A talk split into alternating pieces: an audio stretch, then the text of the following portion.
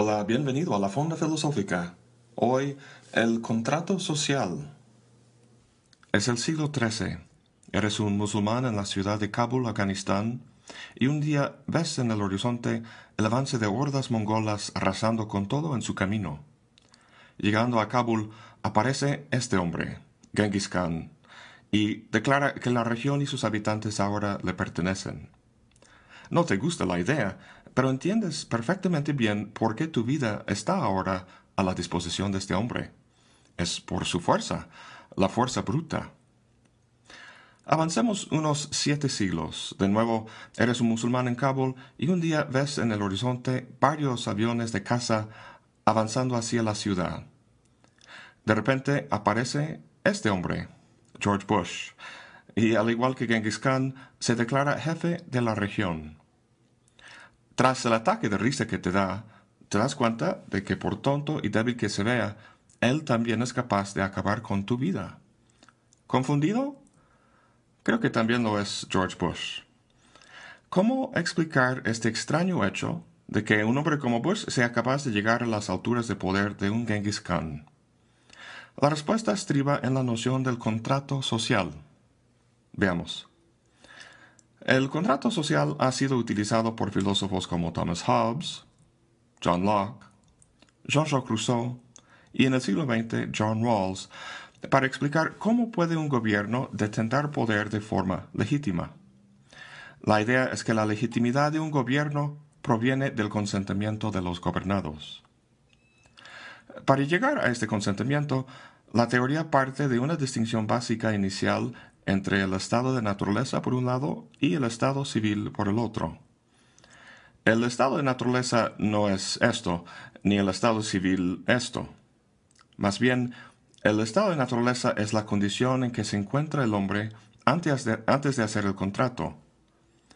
No existen leyes ni ninguna autoridad o fuerza policíaca para mantener el orden. El estado de naturaleza se parecería más a esto y el estado civil a esto. Los teóricos del contrato social describen una serie de inconvenientes que brotan de esta carencia de autoridad y Hobbes va tan lejos para decir que la vida en semejante estado sería solitaria, pobre, tosca, embrutecida y breve. Imagínate cómo sería la vida si mañana no hubiera ninguna ley en vigor ni ninguna autoridad para hacerla cumplir o castigar su infracción. ¿Se volvería la sociedad salvaje?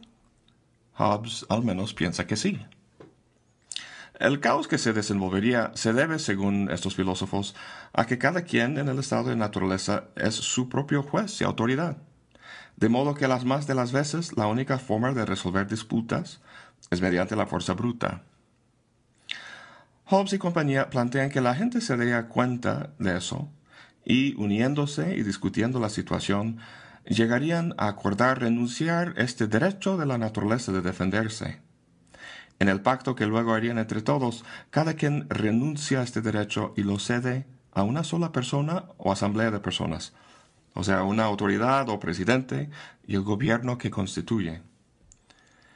En este acto, el Estado se crea, el gran leviatán, como Hobbes lo llamó, capaz de mantener el orden y la paz, y así la gente entra en el Estado civil.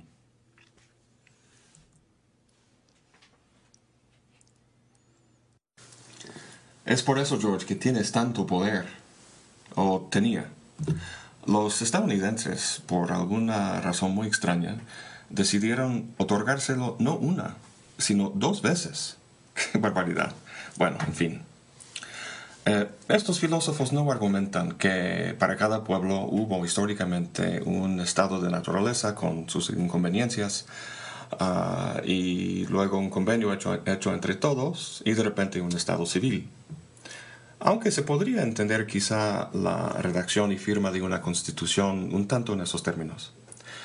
Ah, más bien plantean el contrato en términos hipotéticos, como algo que la gente haría bajo ciertas condiciones, si las condiciones se dieran.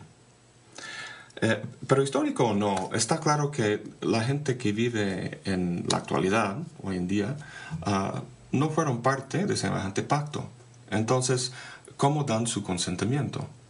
Según Locke, lo dan de forma tácita. Su permanencia dentro del territorio de un gobierno determinado ratifica implícitamente su legitimidad. La idea es que si alguien no estuviera de acuerdo, podría simplemente abandonar el territorio y buscar otro. Bueno, entonces, equivaler esta legitimidad con el consentimiento de los gobernados es la idea básica que subyace las democracias modernas.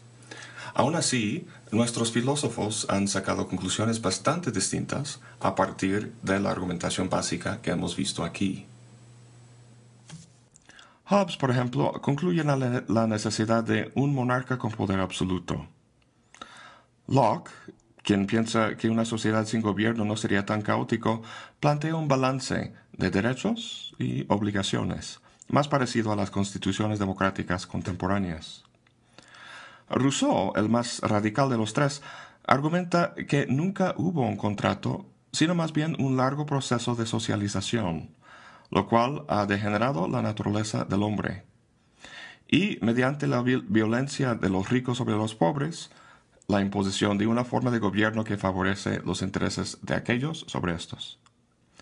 De modo que, para que se trate de un consentimiento libre informado, tiene que haber una revolución, moral y cultural para lo cual es necesario someterse a lo que él llama la voluntad general. Este cambio moral es lo que posibilitará un Estado civil de verdad. En el planteamiento de Rawls, quizá el más sofisticado de los cuatro, la noción del contrato social se utiliza para derivar lo que Rawls llama los principios de la justicia, principios que deberían regir el funcionamiento de la sociedad. E, entonces, en su libro La teoría de la justicia, el estado de naturaleza, cosa que él llama la posesión original, ah, es, es un dispositivo teórico, es como un experimento de pensamiento en el que la gente llega a un acuerdo acerca de, cuáles serán esos principios de justicia, pero lo hacen detrás de lo que él llama un velo de ignorancia. La idea es que si uno no supiera su, su, lugar en la sociedad, su posición, su estatus social, entonces derivaría principios equitativos para todos. Bien, pues hemos ah, visto aquí un esposo general del uso de contrato social en varios filósofos. Por supuesto, hay numerosos detalles en los que no he entrado.